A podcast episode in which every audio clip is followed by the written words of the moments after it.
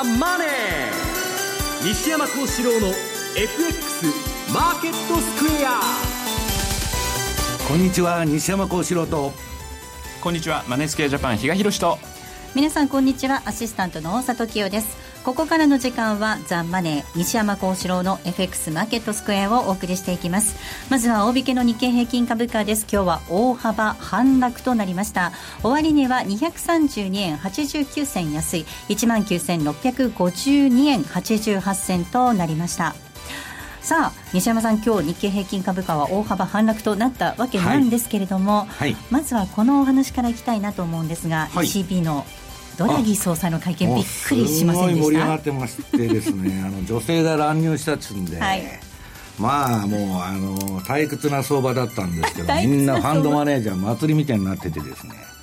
ね、彼女の T シャツに書いてた文字がまたまあちょっと放送禁止用語で言えないんですけど、えー、面白かったんでですね、えー、はい、もうすごい盛り上がってましたね。そうですか、はい、あの比嘉さんなんか独裁をやめてくれみたいな、ね、メッセージを言ったとか言わないとかそんな話もありますが。というかですね、うん、今回私別にドラギさん注目してなかったんで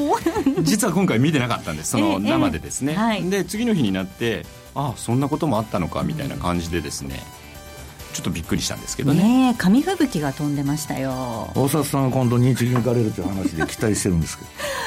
あのですね、今度の黒田総裁の会見に誰かが行けっていう話になってですね、大里しかいないだろうっていう話にもなってるみたいですね。はい、あの黒田総裁に何を伝えてほしいかじゃあ、言っていただければと思いますので。ディレクターがやめてくれって言って 本当？じゃあやめて、その企画がボツになり大人ですね、はい、ちょっとね、はい、考えたいと思います。えさて番組ではリスナーの皆さんからのコメント質問をお待ちしています。投資についての質問など随時番組中でも受け付けていますので、ホームページのコメント欄からお願いいたします。ますザ・マネーはリスナーの皆さんの投資を応援していきます。それではこの後午後4時までお付き合いください。この番組はマネースクエアジャパンの提供でお送りします。えでは、まずは今日のマーケットを振り返っていきましょう。大引けの日経平均株価、大幅反落となりました。終値、先ほどもお伝えしましたが、232円89銭安い、19,652円88銭となりました。トピックス10.73ポイントのマイナス、1588.69でした。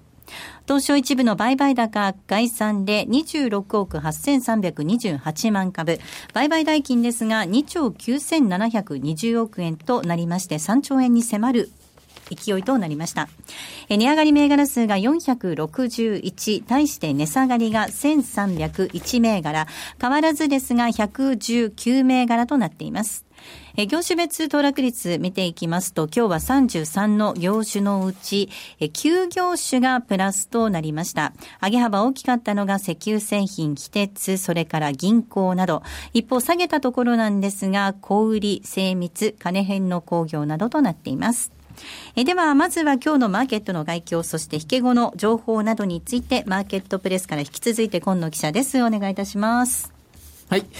えー、日経平均株価結局今ありましたように大幅反落ですね。はい、200円を超える下げ。まあ久しぶりといえば久しぶりですね。はい、大きく下げました。大きく下げました。えー、今週1週間、まあ月、火、水、木、金、非常に小幅な値動きが続いてましてね。で、ねはい、で、取引時間中では多少動いても結局大引けで戻しちゃうというね、なんか不思議なと言いますか、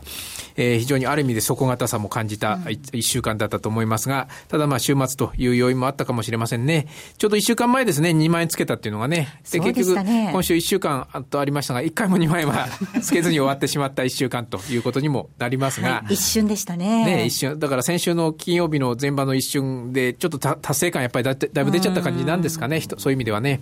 えー、ちょっとやはり上値が重かった1週間ということになります。1週間通して考えますと、結局、先週と末と比べますと254円安ということで日経平均が終わっておりますが、もっとも今日の下げ分だけでほぼね、232円安ですから、まあ昨日まではあまり変わらなかったということにもなりますけどね、えー、週末でちょっとどうすんと、どうすんと言っていいでしょうかね、230円安ということですが、はい、最も時価総額ベースのトピックスはあ10ポイント安。だから率にして0.67%。日経平均は今日1.1%安ですからね。トピックスは日経平均から見ると下げが小さかったと。まあ昨日なんかもね、トピックスは年初来高値だったんですよね。はい、実はね。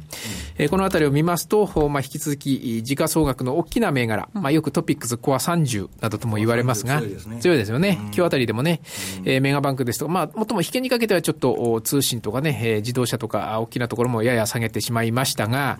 うん、あ今日5番に入っても比較的時価総額の大きいところは堅調に推移したという印象もありますよね。まあそういう意味では、まあ全面安で全体が売られたという感じでもないですかね、そういう意味ではね。海外勢買ってますからね。そうですよね。大きいところはやはりそのあたりの海外の資金が引き続き入っているという印象も受けたと言えますかね。えー、中身的には、あまあ、今日あたりちょっと電気あたりが安かったですかね、全体的にね。あと小売、このところだいぶ買われてた、あいわゆる食品だとか、あ小売だとか、内需系の先駆した銘柄に利益確定売りが増えたということと、あとはエレクトロニクス、まあ、半導体製造装置のところとか、電子部品とか、まあ、このあたりもね、ちょっと下げがややきつかった印象がありますね。逆に高いところは、あまあ、メガバンク、昨日に続いて銀行株がしっかり、はい、あとは原油高を受けて、石油関連のところですね。あとは資源絡みで、非鉄ですとか商社とか、このあたりもしっかりということで終わっております。あと、引け後の開示情報ですね。えー、いくつかご紹介しますと、まずは、あ東証2部で日本鋳造。5609。あまり大きいのないんですけどね、ちっちゃな銘柄ですが、こちらが、あ前3月期決算を発表いたしました。えー、売上終わった期、売上が7%減、103億でしたが、営業利益は、あ単純比較すると4倍近くなんですが、まあ、水準が低いんでね、1800万が7200万になったと。1年としてね、営業利益。最終損益は2000万の赤字だったものが700万黒字になりましたということで、水準自体は低いんですけどね、まあ、収益改善の決算でした。あとは、オリエントコーポレーション、オリコ。8585は、あ業績下方修正ですね。集計中の前3月期、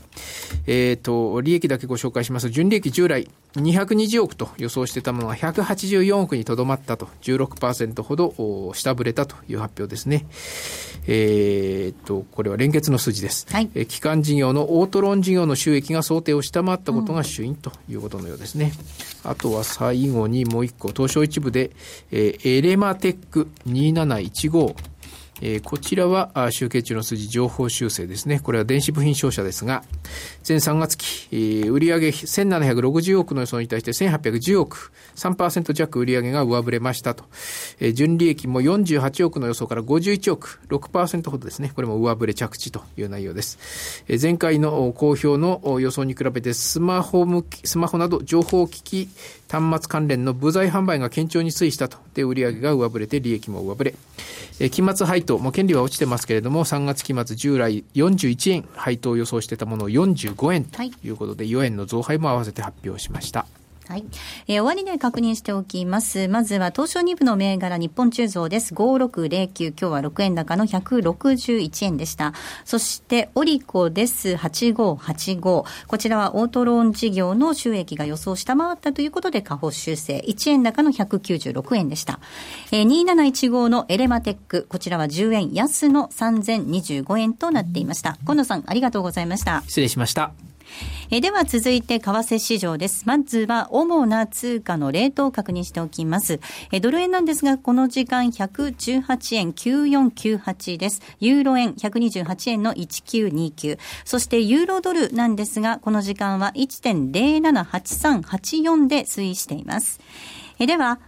マネースクエアジャパンチーフアナリスト、西田明宏さんにお話を伺っていきます。西田さん、はい、よろしくお願いいたします。はい、よろしくお願いします。さあ、まずはドル円なんですが、はい、この時間119円割ってきていますけれども、うん、え今週、おおむねなんですが、119円を挟んでの動きとなりましたね。そうですね。まあ、あのーこの間の雇用統計もそうなんですけれども、はい、えー、今週のまあ小売統計とかですね、そのアメリカの経済指標なんかが、まあ、思ったほどやっぱり反発してないっていうんですかね、えー、ですから景気がまあ少し落ちた後のこう立ち上がりっていうのがまあ確認できないので、うん、ちょっとこうドルを買うような材料に乏しいっていうのが現状だと思いますよね。はい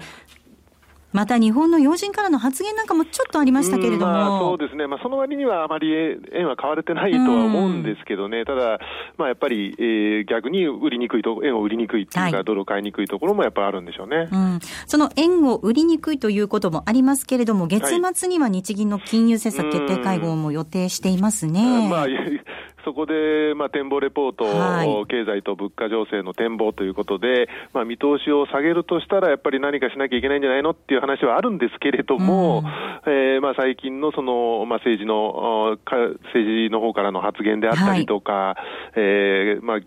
黒田さん自身がまあ順調にいってるということをおっしゃってるようなことも含めて考えると、まあ、何もなさそうな感じですよね。うん、だからよっぽどその黒田さんがまあ前回の10月やった時みたいに、やっぱサプライズが必要なんだっていうことであれば、可能性としてはゼロではないんですけれども、やはりかなり可能性低いんでしょうね。はい。はい、さあ、そして今週なんですが、ヨーロッパでは ECB の理事会ということでした。ちょっとしたハプニングもありましたが、ね、内容には特にサプライズはなかったと見ていいんでしょうか？ね。はい。えー、まあ、あの、あまり何か起こるっていうことも事前にも予想されてませんでしたし、はい、まあ、その通りですかね。ただ、ドラギ総裁が、えー、まあ、ユーロ圏の経済、景気について、ややこう、強気といいますかね、楽観的な発言したところはちょっと印象には残りましたけれども、うん、まあ、政策的な何か示唆があるかというと、それは特になかったですよね。うん、で、まあ、ここもとちょっと気になるのが、はい、その、ヨーロッパの金利の動きなんですよね。はいええ、で、ドイツの金利が今、あの、0.08とかですね、ものすごい水準まで下がってきてるんですね。はい、あれだけあの低すぎるって言われた日本でも、えー、10年の金利って0.2%までがせいぜいで、そこからまた上がってきてるんですけれども、はい、ドイツは0.08まで下がってると、はい、でえー、8年目までのところを見るとマイナスなんですよね、はい、ですからそれだけその、まあ、安全資産への動きというのかな、ドイツの国債が、うん、えー、先行されてる、でその裏側ではギリシャが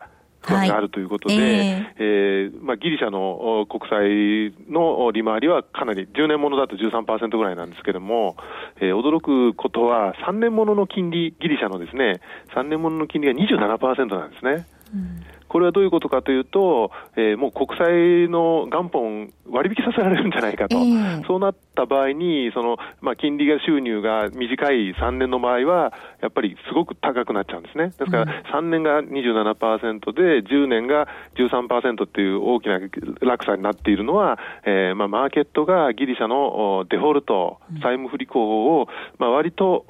高い確率で織り込んでいる証拠だと思いますね。うん、それがその、えー、来週の、まあ、24日ですかね、はい。えー、ユーロ圏の財務省会合に向けて、えーまあ、ギリシャとユーロ圏で、えー、その経済改革で合意ができるかというのが、うん。なんかかなり諦めムードも漂ってるみたいな諦めムード、はい。そうですよね。ですから、まあ、ひょっとすると、まあ、すぐに、それだから、物別れだからすぐにっていうことではないんですけれども、やはりどこかで、はい、え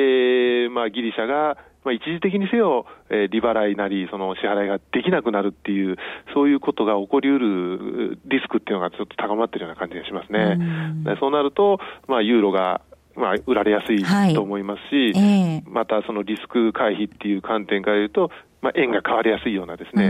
うん、まあ、そういう状況が起こりうる可能性にもちょっと注意しておく必要があるんだろうと思いますね。はい。さあ、その他来週のポイントあればお願いいたします。えー、22日に、えー、トルコ中銀の政策決定会合があります。はい。えー、トルコリラ、ここもとですね、対ドルで、まあ、安値をずっと更新してきているということで、えー、まあ、リラ危機なんていう言葉もですね、ちょっと市場では囁かれるようになっていまして、うん、えー、中央銀行は、その22日に、えー、リラ防衛策を検討するということで、もう発表してるんですけれども、えー、ただそこには利上げは含まれてないんですよね。で、去年の10月、あ、去年の1月のように、まあ、大幅な利上げをしない限り、そのトルコリラ安が止まらないんじゃないかっていう見方もあるので、はい、まあ、来週の22日、どういう対策が出てくるのか、ちょっとそのトルコリラも波乱含みかなというところで注意が必要だと思います。はい、西田さん、ありがとうございました。はい、どうもありがとうございました。え、それではここで一旦 CM です。4月29日、東京でザマネーオンステージ無料セミナーを開催。講師は金曜パーソナリティ西山幸四郎さん。番組ではお伝えしきれない貴重なマーケット情報をたっぷりお話しいただきます。そして M2J 比嘉博さん、津田隆光さんも登壇。FX の基礎から実践まで役立つ情報満載です。お申し込みはインターネット限定、ザ・マネー西山幸四郎の FX マーケットスクエア番組ウェブサイトからお申し込みください。抽選で300名様をご招待。CD 金井さやかの90日で仕上げる TOEIC テストステップバイステップコーチング好評発売中。500分にも及ぶ音声ファイルとボリュームたっぷりの PDF ファイルを1枚に収納。しっかり確実にテストに向けた指導を受けることができます。お値段は税込5400円。送料が別途かかります。お申し込みお問い合わせはパソコンスマートフォンからラジオ日経ネットショップサウンロードまでどうぞ。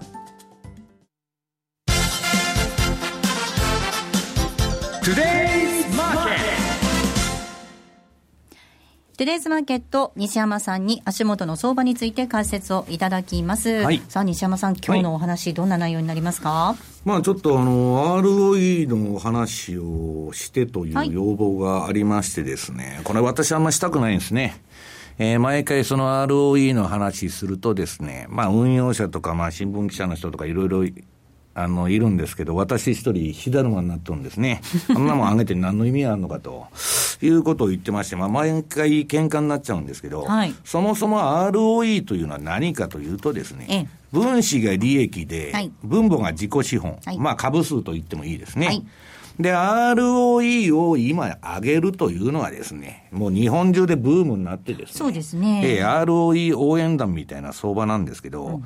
もうあのー、リテラシーの低さたるやですね、相当なもんでですね、もう議論が本末転倒になっとるんですね。だから ROE を上げるのは、えー、利益が分子で、えー、分母が自己資本なわけですから、利益を伸ばしたら上がるんです。うん、企業が利益を伸ばせば上がるんですけど、今、えー、日本でやられ、やってることはですね、自己資本を減らしとるんですね。はい、自社株買いということでですね。えーはいで、そんなことして何が意味があるんですかと。で、投資家の立場としたら、株上がりゃ何でもいいんで、はい、当然株主はですね、えー、企業に対してその自社株買いやれっつって要求するわけですよ。ね、だけど、その、それ自体に何の意味もないんですね。で、おかしなのは、その ROE を上げることに、上げることが株主還元だと。日本ではなってんですけど、株主に還元ししたいんであれば、本来配当を上げるのは当たり前の話なんですよ。はい、株価上がりますけれども。ええ、で、要するに、うん、ROE は利益を上げるのが本筋。で株主還元は配当を出すのが本筋。だけど利益を上げないで、その分分母のですね、あの株数を減らして自社株買い減らしたら、その株の、あのー、自分とこの株をその買うわけですから、はい、えー、株数が減少してですね、で、一株当たりの、えー、利益が上がってですね、それは株上がるんです。あのーただその ROE 本当にブームになっていて、はい、投資信託なんかも出てますよね。えー、まあ、個人の方も関心を集めているなんていう話もありますが。えー、ROE がもうその今ですね、あの、包囲網っていうのはできてまして、うんうん、あの、議決権行使助言会社っていうのは、はい。もうあの、過去5年の ROE がですね、5%下回る企業に対しては、えー、株主総会で社長など経営陣に反対票を投じるということがもう、あの、報道されてるんですね。はい、これはもういわば脅迫観念というか、オブセッションのようになってまして、えー、ROE を上げなきゃいけないと。と利益が出ない会社全部自社株買いしたらいいのかと。うん、なバカなことはないわけで、あとはあの、スチュワードシップコードっていうのは今、あの、責任ある機関投資家の原則ですね。これは、まあ、あの、言われてるんですけど、これはまあ、私的に言わせれば、安倍政権の株を上げる戦略の大きな、まあ、あの、道具なんですね。うん、あとは、まあ、あの、企業によってはですね、JPX 日経インデックス400に入りたいなんですよ、はい、入って何の意味があるのかと思うんですけど、えー、そんなところがありましてですね、非常にまあ、アホらしい議論がされてると。成長性の高い企業を集めましたなんて歌ってますけどね、はい、JPX400 はね。いやだ、だってトピックスでも日経225でもいいじゃないですか、そんな。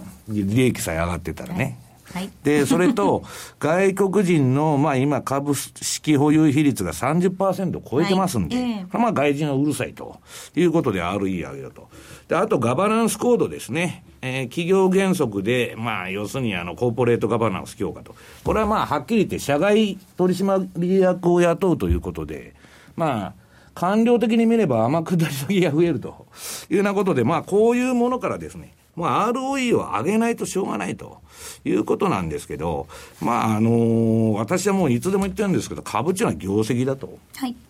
だから自社株買いしてですね、まあ、増やすっていうのはちょっと筋が違うんじゃないかなと。そっか、はい、株価というのは業績が良いことの結果であるのに対して結局結果を作ろうと思って変な振る舞いをしてですね、ねわけのわからん相場になってる。なんか数字のマジックみたいな感じですもんね。そう。で、け要するに結果のためにいろんなことを持ってきて動かすと。株価要するに過程があって結果があるんだけど、結果ありきでそこから逆算してるみたいな感じです、ね、今の PKO も全てそうなんですけど、それはちょっと将来に禍根を残すんじゃないかなという気がしてるんですけどね。まあ、さらに自社株買いなんていうのも増えてますしね。うん、ただ、あのー、アメリカに比べたら、この放送でいつでも言ってるんですけど、可愛らしいもんで、アメリカなんか月にまあ、10兆円以上あの出る時があるわけですから、だからもう皆さんですね、今の株式市場っていうのは、バイバックとバイアウト。要するに、自社株買いか M&A かどっちかなんです。もう世界的な低成長の、まあ、長期停滞の中で、株を上げる材料っていうのはその2つになってるということですね。うんはい、だから私はまあ自社株買いについて、その心よくは思ってないんですけど、当然それをやれば、相場っていうのは上げ下げが全てですんで、それはまあそれで買えばいいと思うんですけど、いつまでの持ってるとですね、これあのー、焼却とか売却になりますんで、自社株買ってもですね、まあ、あんまりいいことはないと。ただ、一般的な通念で言えば、はい、自社株買いっていうのは株価の低迷している時にやるもんなんですね。ええ、わざわざ高い自分とこの株買って焼却するなんてバカなことがですね、えー、まあ今行われてると。ただ、それも私は弁護すれば、この異常低金利でいくらでも金が借りられるわけですから、はい、自社株買い、投資する先がないんですから。だからまあ企業が自社株買いするのもですね、まあそれは今の異常低金利の環境としては、まあ肯定できなくもないんですけど、うん、ちょっと騒ぎすぎじゃないかなというのは私の感触なんですね。はい。さあ、そしてもう一つお話ぜひ聞きたいのが中国のマーケットなんですけれども、はい、まあ先月日、中国の1、3月期の GDP 発表されました、まあ7%というところに落ち着いたわけなんですけれども、株式市場盛り上がってますよね。いや、盛り上がってるというか、暴走してますよ。はい、100%近く上がって、今日も100ポイントぐらい上海上げてると思うんですけど、はい、もうですね、これ聞かれるんですけど、私、昨日、今日の午前中と昨日の夜中とですね、ファンド勢とミーティングしたんですけど、みんな中国のですね、この早すぎる株の上上昇と、このまあ、バブルですね。低金、えまあ、あの、金利下げてうんぬんで、今バブルしてるんですけど、もう昨日のブルームバーグの報道なんか見るとですね、はい、もう株もやったことない人が押しつ、あの、押しかけてですね、証券会社から金借りてですね。借金してまでそうやってやって、ええ、バンバン。で、めまいのするような上昇だっつって、客が店頭で言っとるっつうんですけど、もうなんかあのー、私は、まあ、あの、中国に対して言うとですね、市場メカニズム外の金がですね、圧倒的に多い。日本なら、やっぱりそのさ、あの、あの、いわゆる投資の基準っていうのはあるわけですよ。ここは割高だとかなんだとか。もう中国は一方通行で行くとこまで行くと。だからこれまあどこまで行くのか 私もわかりませんけど、行くとこまで行ったら暴落するんじゃねえかと。そうするとですね、やっぱりあの今、新興国の株を持ってるファンドマネージャーとかがものすごく心配してるんですね。それに巻き込まれるんじゃないかというのがちょっと、あの、あれですけど、まあ私は中国株自体触ってませんので、あの、わからないんですけど、まあちょ、これもう完全にバブルだと思いますね。実体経済と乖離しすぎていると。単なるマネーゲームと。いうことだと思います、うん、まあ、確かに先ほどあのお話ししてくださったその具体的な個人の方の事例、ニュースなんかを見ていても、はい、もういかにもバブルっていう話がいっぱいこう出てますもんね。日本で買い物をしてる姿を思い出すんですけど、まあ、はいなんで株あさりみたいなですね、はい、まあだからじ、結局そういう緩和マネーっていうのはですね、中国の中小企業だとか、本来事業に行き行き渡らないで、株ばっかり言ってると。日本もそうですね。うん、もう全く世界中そういう構図は、まあ、あの、特に中国はおかしいんじゃないですけど、まあ、ただこのチャートをまあ見ていただくと、皆さんまあ上海株のチャート見たらわかるんですけど、まあちょっとやりすぎじゃないかなと。いうのが今ちょっと、うん、えー、気持ち悪いですね、見てて。そうですね。で、海外の株のファンドマネージャーはやっぱりこの辺を警戒してということなわけですね。要するに、あの、中国は分からないからみんな大丈夫だっていう意見が多いわけですよ。ギリシャが危ないとかですね、どこが危ないっていうかみんな構えてますから、はい、ギリシャが何しようが、もう下げの準備はできてるわけですから。だけど中国の、えー、バブル崩壊に対するヘッジって誰かしてますかって言ったら誰もいないわけでしょ。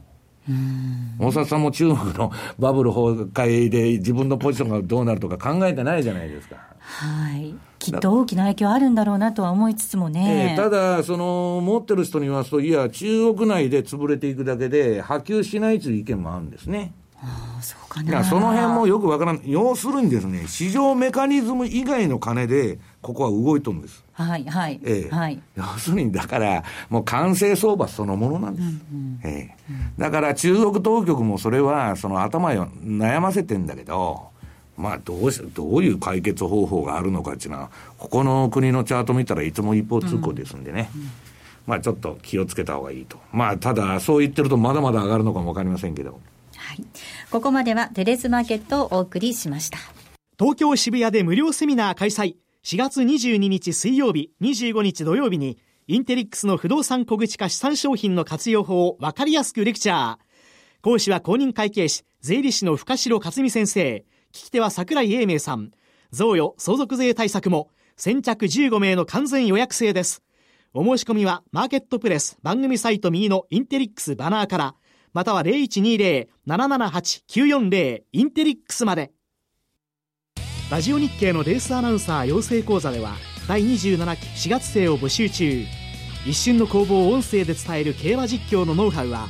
どのスポーツ実況にも活かせるラジオ日経だからこそ学べるスキルアナウンサー番組キャスターを目指す方またレースの知識を深めたい好きな分野で話し方を学びたい方もこの機会にぜひご参加ください。お申し込みお問い合わせはレースアナウンサー講座をインターネットで検索。ホームページからどうぞ。M2J トラリピーボックス。トラップリピートトラップリピート。僕の名前はトラリピトトラップリピートトラップリピートそれを略してトラリピー。ト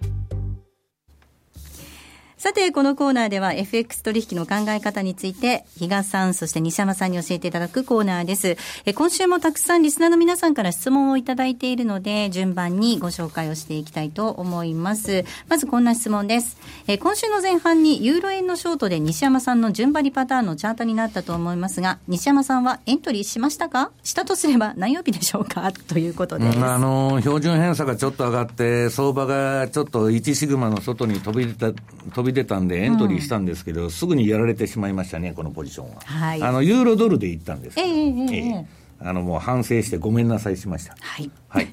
ではもう一つです。えー、八重洲の鏡さんからいただいています。西山さんが使われている標準偏差ボラティリティで、カナダドル円が上昇トレンド発生していますが、私はカナダドルについてよくわかりません。カナダドルを取引する際、注意すべきことあれば教えてください。これは比嘉さんの方が詳しいんですね、カナダはね。いや、まあ、そこまでではないんですけど、まあ、あの正直、ここのところ、原油価格がだいぶ戻ってきたっていうのが、やはりカナダドル買いにつながってるかなというふうには思うんですね、うん、で標準偏差ボラティリティで見ると、プラス2シグマにかなりもうタッチして、ですね、はい、この後バンドウォークするのかっていうところだとは思うんですね。で、うん、あの、それは確かですね、原油のボラがここのところ大きいので、また平気で2、3ドルぐらい下がったって全然不思議じゃないので、そうするとまたちょっと売られやすくなる。で、えっ、ー、と、エンベロープ使った部分でいくと、13日移動平均線のもうプラス2%のところには来てるんですね。はい、そういう意味では、まあもしかしたらその標準偏差が上に上がってトレンドの構えではあるんですけど、うん、あらあらもし利が乗ってるんだったら、そこで一旦利グって、またそうやって原油価格によって下がってきたところで拾うっていうのもありかなというふうには思いますね。うそうですね。今年はなんか逆張りしてた方がいいような感じがしますよね。うん、もう一ついきましょう。えー、結局人間は欲望の塊なので、トレードで勝ち続けるのは難しいと思う。機械人間メーテルになりたかった。トラリピは感情が入らないが、仕掛けは自分自身でやるので、そこがまた難しいといただいています、比嘉さん。多分ですね、でも成り行きでいろいろとパタパタパタパタやろうとすると、そこにはですね、特にまた感情っていうのが邪魔をしてくるかなと。事前にトラリピっていうのは仕掛けなので、はい、まあもう、あの、相場の、例えば週末とかですね、相場を動かないときに、もうあの例えばエンベロープを使って判断するとか、うん、あのやる分にはですね全然そうしたらそのその時動かないんでそこで動いてる時に指し値を多分入れたりトラリピを仕掛けたりするんで、うん、かえってそういうふうになるかもしれませんがちゃんと自分が考えた理屈に基づいて入れる分にはそこまで心配しなくてもいいのかなっていう、うん、そんな気がしますけれどもね。はいまあ、このように本当にたくさん質問をいただいてるんですけれども、FX がもっとうまくなりたい、それから FX を始めてみたいという方も多いかと思います。セミナーが比嘉さんありますね。はい。もう、今年もやります。はい、やらせていただきますというような感じなんですけども、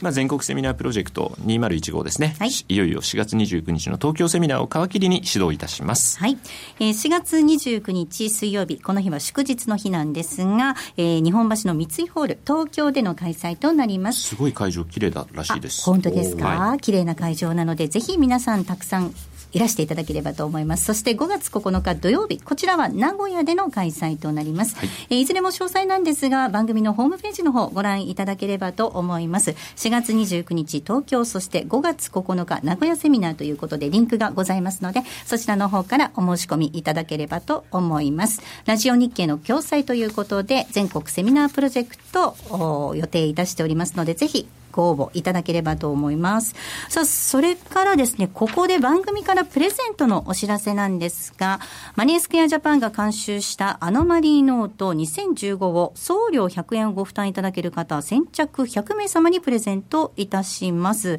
比嘉さん、このアノマリーノートってどんなものなんでしょうか、ね、やっぱりアノマリーって理屈じゃ説明ができないというようなもので、あるので意外とそれ知ってる知ってないでその時々のですね相場との向き合い方っていうのがですね、はい、やっぱ変わってくるかなって事前に知ってる。後になってあそんなことあんの？ってよくあの気づく方も多いかと思うんですね。うん、とかあといろいろメモるとかっていう部分では当然ノートとしての機能もありますんで、まあ、ご自身がですねどういうポジションを持ったっていう部分をですね、はい、きちっと管理するためにもですねあのぜひご活用いただければなというふうに思いますけどね。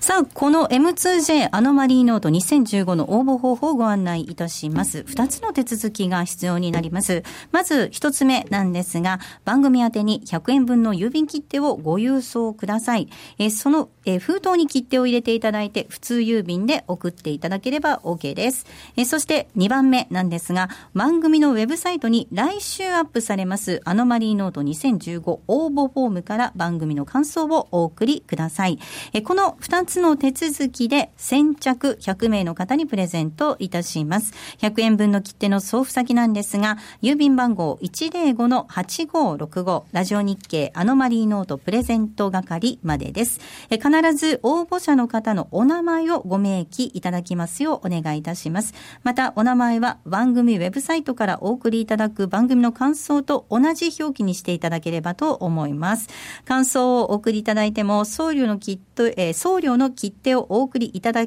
いていないと、えプレゼントの対象にはなりませんので、ご注意ください。えなお、M2J で講座残高がありまして、4月の29日、東京セミナーに参加される方、え同じく M2J で講座残高があって、5月9日、10日、名古屋セミナーに参加され、まだアマ、えー、アノマリーノートをお持ちでないという方、まだアノマリーノートをお持ちでないという方には、当日セミナー会場でお渡しをさせていただくということですので、今回お申し込みいただかなくても大丈夫です。ということで、アノマリーノート2015送料のみ負担で先着100名様にプレゼントのお知らせでした。さて、今日はですね、比嘉さんがここでさよならなんですね。ちょっと明日の松山セミナーに向けて移動しなければなりませんので、今日はこの後もう大里さん、西山さんにですね、番組 お任せしたいと思いますので、よろしくお願いします。どうぞ気をつけて比嘉さん行ってきてください。ここまでは M2J トラリピボックスでした。この度、マネースクエアジャパンは、10月のホールディングス体制への移行を記念して、お客様の運用成績をプラスにする可能性の挑戦として、マネースクエアプラスプロジェクトをスタートしました。プラス、それはお客様の運用成績をプラスにする可能性への挑戦。プラスにこだわる理由。お客様の資産がプラスになることがマネースクエアの成長につながる。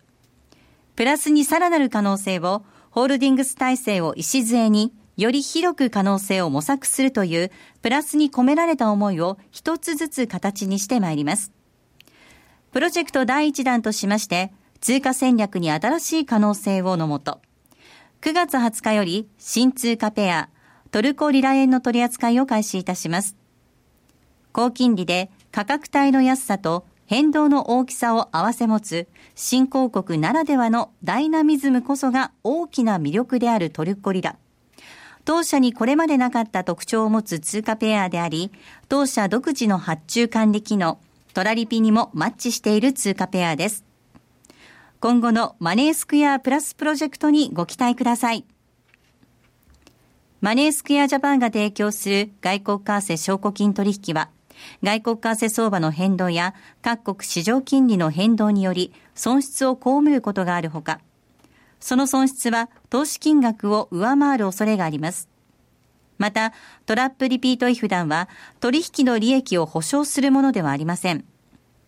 取引説明書をはじめ、契約締結前交付書面などの内容を十分にお読みいただき、ご理解の上お取引ください。なお取引に際しては所定の手数料がかかります。金融商品取引業者関東財務局長金賞第2797号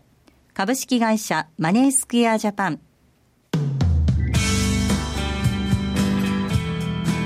西山幸四郎の FX マーケットスクエア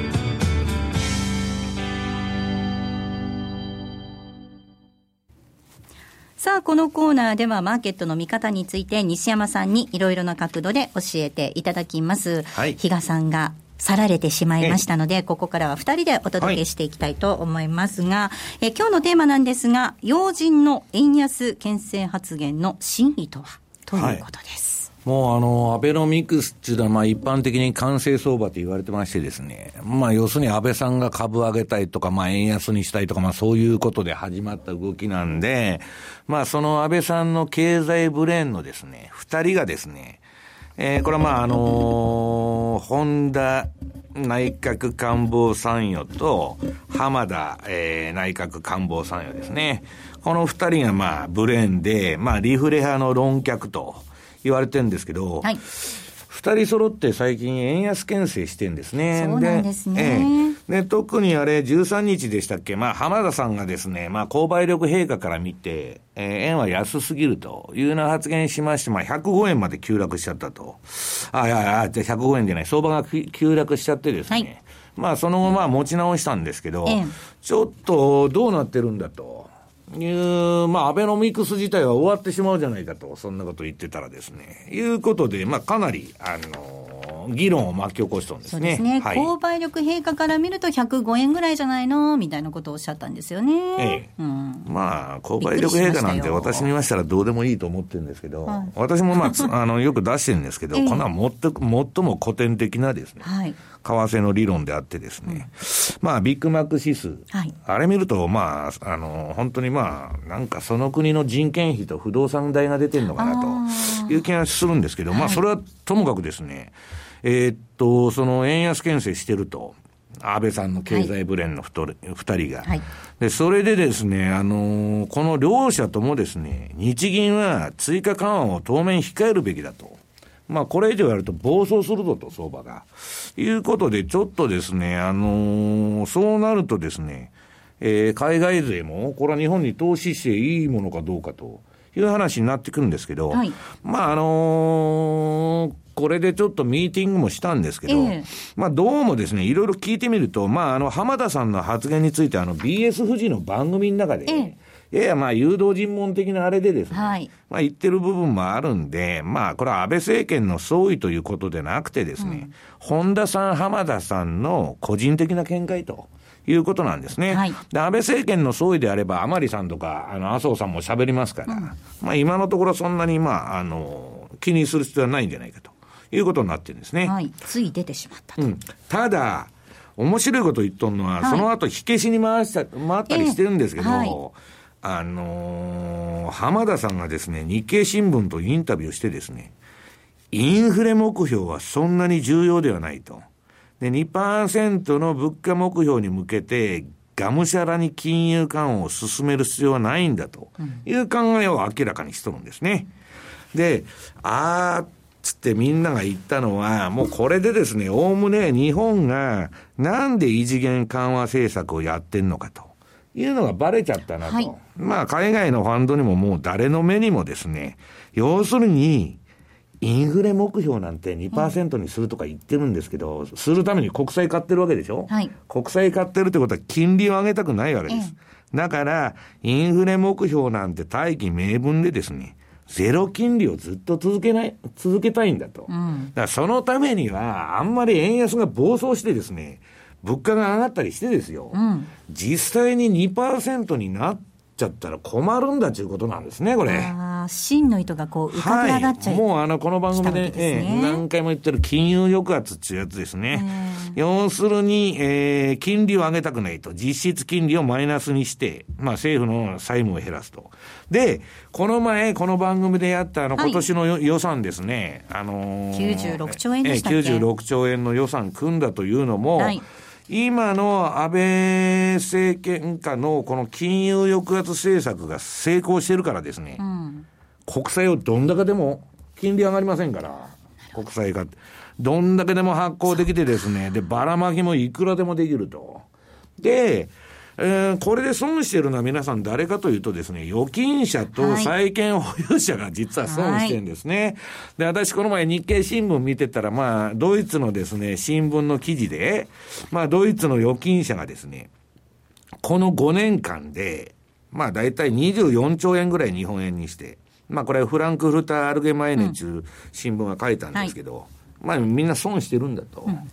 いうことなんですね。だから日本も同じなんですよ。ドイツも、あの、国民の10%ぐらいしか株やってなくてですね、うん、えー、ダックス指数がいくら上がっても、まあ、ほとんど恩恵がないと。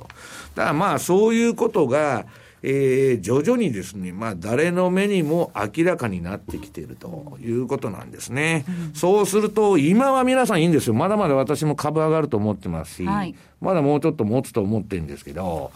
あのー、実際に出口に出よう、出ようなんていうな議論をしたときにですね、うん、果たして国債が、まあ史上最大のバブルと言われてるですね、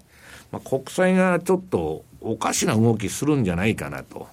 いうのが、今のところファンドが気にしてると。うんうんうん、ただまあ、それは今ではないということなんですね。うんうん、まあでも、ドイツのフランクフルター・アルゲマーにはそういう記事を書いてるわけじゃないですか。ええ、日本の新聞でこういうことをきちんと書いてるところってなかなかないですよね。ないですね。うん書かないのか書けないのか知りませんけど。いろいろね、えー、あるんですけどね、えー、結局国民が負担してるってことですもんね。そういうことです。だから金利がついたらもっと消費が生まれるんですけど、それがないためにですね、まあ賃金も実はあの、統計見たらですね、全然上がってないんですね。はい、あの、新聞だけ読んでると、なんか大企業100社とか300社のデータだけで、えらく賃金が上がってるな。まあ自動車と電気だけですけどね。まあイメージ受けるんですけど、それも上がってないんで、まあちょっとそういう意味ではですね、まあさっきの中国の話じゃないですけど、はい、まあどこも株だけ上がってるというような感じなんですね。はい、えここまでは西山幸四郎の FX マーケットスクエアをお送りしました。4月29日、東京でザマネーオンステージ無料セミナーを開催。講師は金曜パーソナリティ西山幸四郎さん。番組ではお伝えしきれない貴重なマーケット情報をたっぷりお話しいただきます。そして M2J 比嘉博さん、津田隆光さんも登壇。FX の基礎から実践まで役立つ情報満載です。お申し込みはインターネット限定、ザ・マネー西山幸四郎の FX マーケットスクエア番組ウェブサイトからお申し込みください。抽選で300名様をご招待。気になるレースが今すぐ聞ける。ラジオ日経のレース実況をナビダイヤルでお届けします。開催日のレースはライブで、3ヶ月前までのレースは録音でいつでも聞けます。電話番号は0570-008460 0570-008460 0570を走ろうと覚えてください。情報量無料かかるのは通話料のみ。ガイダンスに従ってご利用ください。M2JFX 投資戦略。さあ、FX の投資戦略のコーナーなんですけれども、ちょっと先ほどのお話の中で、はい、その円安牽制発言が日本のその要人から出ているということもありましたけれども、はい、じゃあドル円の水準って、どの程度が望ましいというか、どの程度なら許されるのか。今ですね、まあ、週末の G20 だとか、まあ、この前の為替報告書とか、まあ、TPP 問題とか、いろんな、まあ、あの、絡みがあるんですけど、はい、まあ、あの、ちょっといろんなシンクタンクとかですね、えまあ、あの、米国のあれだとか、まあ、聞いてると、これはまあ、あの、確かな話じゃないですよ。え米国の円安容認レートは大体125円程度って言われてるんですね。うんうん、だから、それ以上になってくると、まあ、相場ですから、もっともそれ以上に行くことはあるんですけど、まあ、牽制みたいな、もう、あの、ものが出てきてもおかしくないなと。うんいう感じで、今、ファンド税見とるんですね、うん、あのこの間のベージュブックなんか見てみても、そのドル高の弊害みたいな話も出てきてますよね、はい、アメリカでもやっぱりこれぐらい、その125円ぐらいいくとっていうことですよね、今度はドル高牽制発言がまあ、スタンレー・フィッシャーもまもなく今のドル高を終わるみたいな発言、昨日してるんですけど、えー、IMF で、まあ、ちょっとドル高が問題になってきててですね、うん、まあ、125円程度じゃないかということなんですね。うん、はいその水準ぐらいを意識して、どういうふうに相場が動いていくのかっていうところですね。さあ、ではですね、せっかくなので、はい、西山さんに注目、通貨を聞きたいなーなんて思います。注目通貨って毎日同じことやってるだけですんで、はい、まあ、主に私はもう、あのこのところドル円のですね、はい、もう1時間足のトレードをですね、ええ、もうあのドタバタドタバタ。ただし、まあ、この4月からは相当ポジションを落としてやってるんですけど、そうですね、私より、あの、大札さんの方が最近うまいんでですね、もうあの、もう、立つ瀬がないという状態になってますんで、あの、とにかく、あの、神がかってますんでですね、もうちょっと言うことありませんと。あの、私より、あの、取る値幅がでかくてですね、参ってるんですよね。だから、大札さんに聞いた方がいいんじゃないかなということで。あの、はい。レポートもね、大里さん書いてくれなんてね、はい、西山さんおっしゃってましたけれども、はい、冗談でね。したいなと。はい。いえ、あの、本当に西山さんに教えていただいた、そのチャートを私は参考にしながら取引をしていて、はい、その、0.3%で売るか、エンベロープね、はい、0.3%で売るのか、0.6%で売るのか、そこだけの違いですよ。いやいや、言うことはあの聞かないんですよね。あの、ちゃんともっと上の方で売ってくるんで。まあ、その辺の、まあ、だから実践的な売買についてはですね、はい、今度のあの、セミナー、ええ、ここであの、具体的に、あの、話をしたいと思いますんで、はい、えー、皆さん4月29日です。うんそのセミナーにぜひいらしてください。そうですね。はい、えー、4月29日、東京でセミナーがあります。こちらで、えー、西山さんの講演、1時間たっぷりありますので、はい、その投資手法、私も参考にさせていただいている投資手法なんですが、余すところなく、余すところなく。余すところなく伝えますんで、丁寧に。あの時間もありますでも本当にあの難しくないんですね。あのすごく誰でもできる。誰でもできます。すごいシンプルなものなので、はいはい、すごく皆さんぜひ参考にしていただきたいなと。誰でもできるんですけど、人によって儲けの幅が違うっていうのはどういうことかなという あのことなんですけどね。でも儲けの幅は違うので、だからその分時間かかりますよ。あ、そうなんですか。はい。先生。先生やめてください、先生は。ええ、まあ、あの